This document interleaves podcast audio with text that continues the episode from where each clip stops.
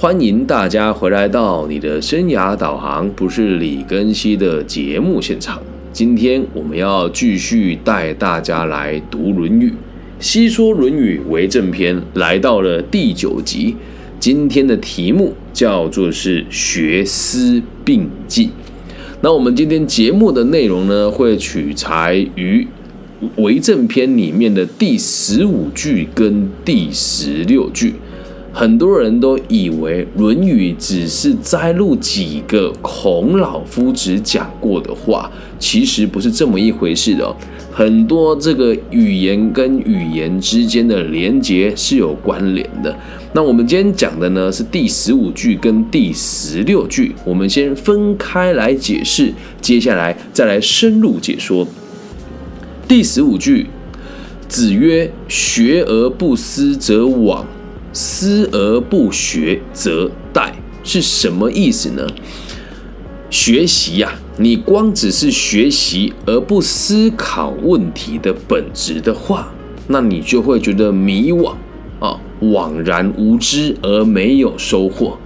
那思而不学则殆是什么意思呢？只空想着这个空想。哦，会用自己的方式去想东想西啊，会去思考事情的本质，而你却不读书或者是不学习哦，那你就会这个更疑惑啊。就算有想到一些好像是答案的事情，你也不能肯定，这个就叫做殆哦。孔子认为啊，在学习的过程当中哦，学思都不能偏废。他指出了学而不思的局限，也道出了思而不学的弊端。那主张学与思结合，只有将学与思结合，才可以成使自己成为有道德、有学识的人。这种思想在时至今日的教育当中哦，还是非常被肯定的。那我这边稍微解释一下哦，如果你只学习而不思考问题啊，就像古代在考这个所谓的公务人员考试的时候，科举嘛。你就一直背，一直背，一直背。就算你考上了，你也会觉得很迷惘啊。当初我的老祖宗们让我背这个的原因到底是什么？啊，再举一个例子，回到这个现代来，我有一个很好的好朋友，开了一家化妆品的工厂。那自己的品牌呢，主要都是外销到美国。那他跟我讲一个问题，他说：“更新啊。”最近啊，很多实习生来我这边实习，我觉得很让我担忧的事情是，他能够知道我给他配方表怎么去进行化妆品的制作，但是他并不了解这些事情背后的原理是什么。很典型啊，学而不思啊，他会背公式，他会背这个化学式的定义。他会被化学反应，但是他不知道要如何去应用它，学而不思，成绩再好也一样。接下来，什么叫思而不学哦？再举个例子给大家听哦。我有一个朋友啊，就是专门专门在自称了教别人如何去成功的人。那这种人哦，点子很多，流行什么呢，他就跟着做什么。最近流行短影音，他就去做短影音，啊，然后会常常在网络上找到一些拼拼凑凑的内容，来忽悠一些没读过书的年轻人，然后卖课程给他。这就是思而不学则殆。你点子很多啊，但你一点都不扎实，不去学习事情的根本啊。那回到我自己的角度也是一样，我看到这里之后很有感触的原因是在我小学的时候，我们的教室就贴着这一句话。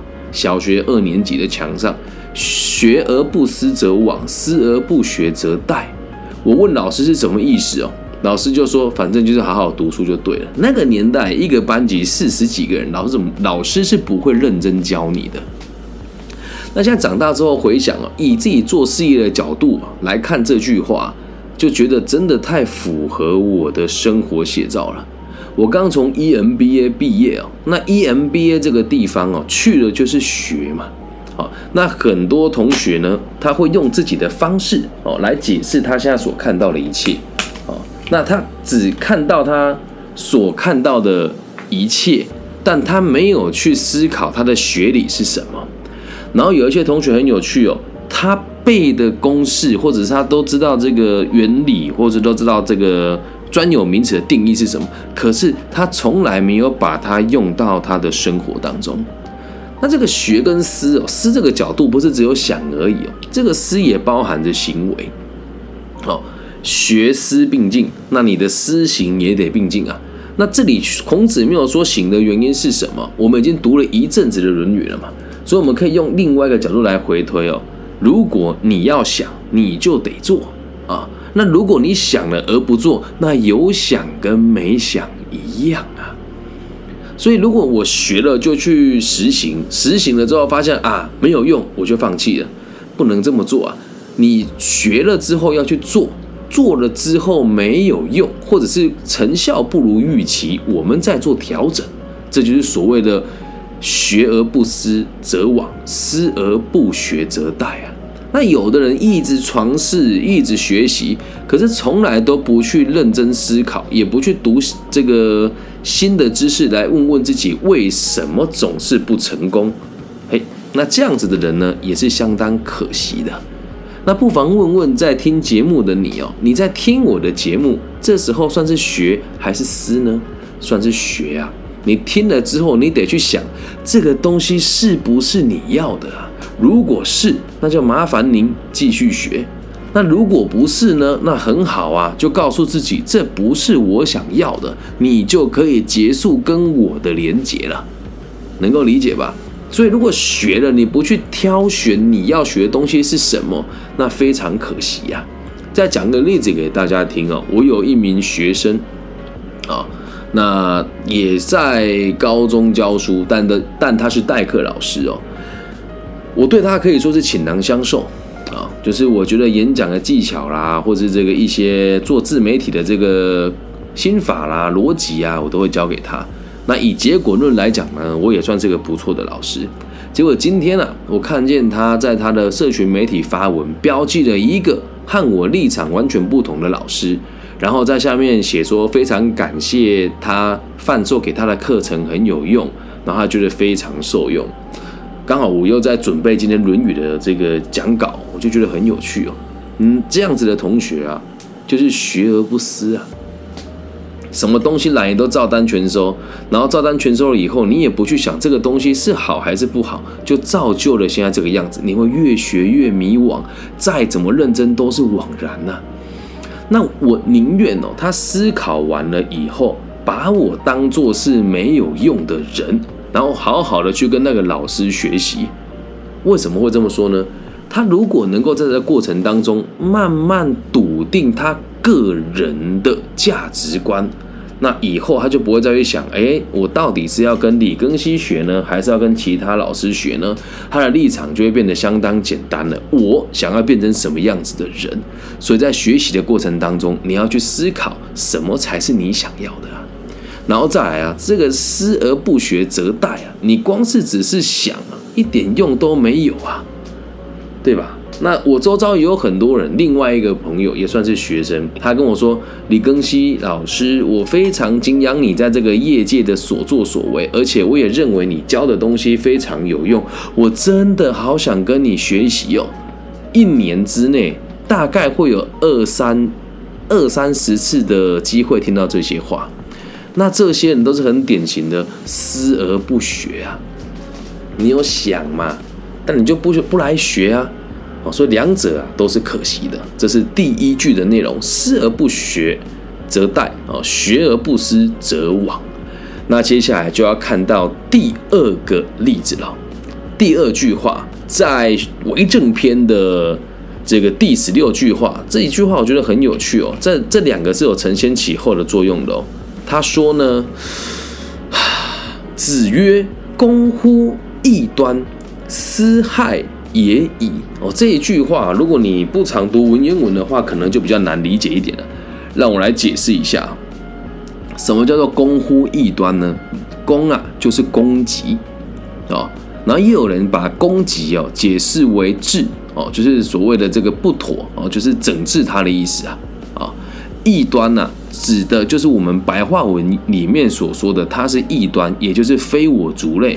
哦，那不能讲的这么极端，所以我们就我们就只要讲啊，就是他认我们去攻击所谓的我们认为不正确的言论，这个叫公乎异端。那私害也已哦，私哦，这就是所谓的代名词，就是这个的意思啦。哦，那这个也已哦，只是语助词，没有什么意义。哦，简单的说呢，就是白话文的解释哦，它是可以这么解释的：攻击那些不正确的言论，祸害就可以消除了。诶。攻击那些不正确的言论，这句话为什么偏偏在《论语》出现在这个学而不思跟思而不学的背后呢？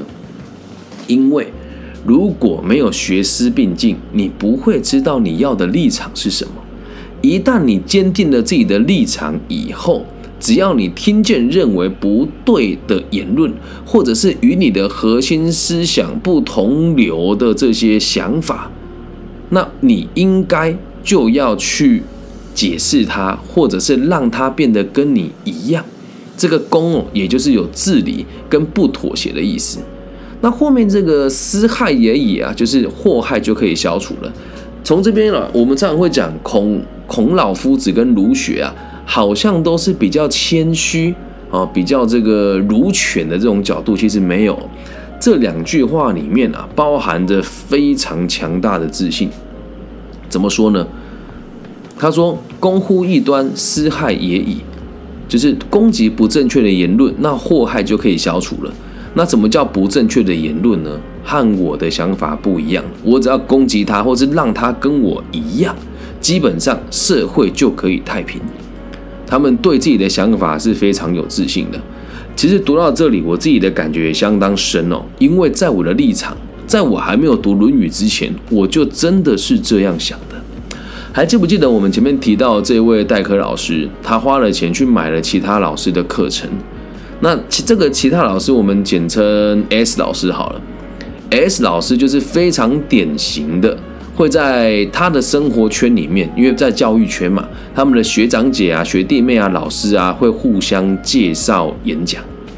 那这个 S 老师呢，跟我也同，有时候会在同一间公司里面合作。那公司也会推荐讲师出去嘛，其实也很少看见他被某一间公司推荐出去。可是为什么他们有这么多演讲？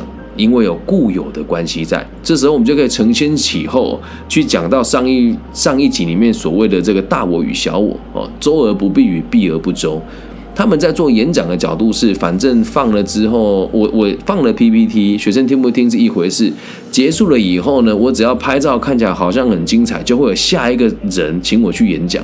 那反正大部分的老师也都不在意学生想不想听跟学不学到东西，只要预算能够结束掉就好了。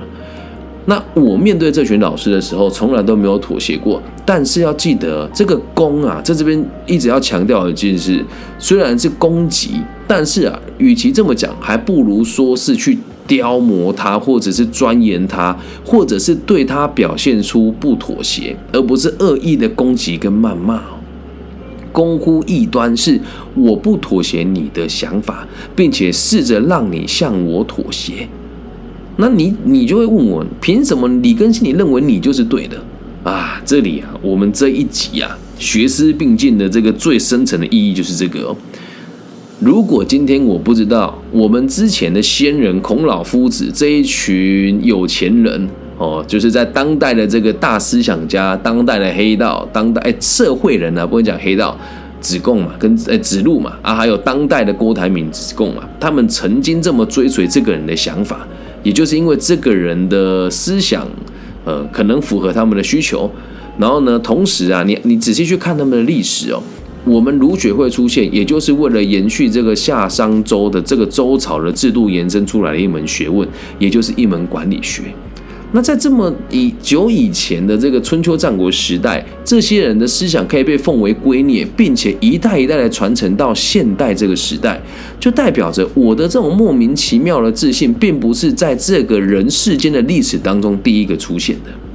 所以我在读这些书的时候，读《论语》的时候，我也常常会去想：真的有可能会这样吗？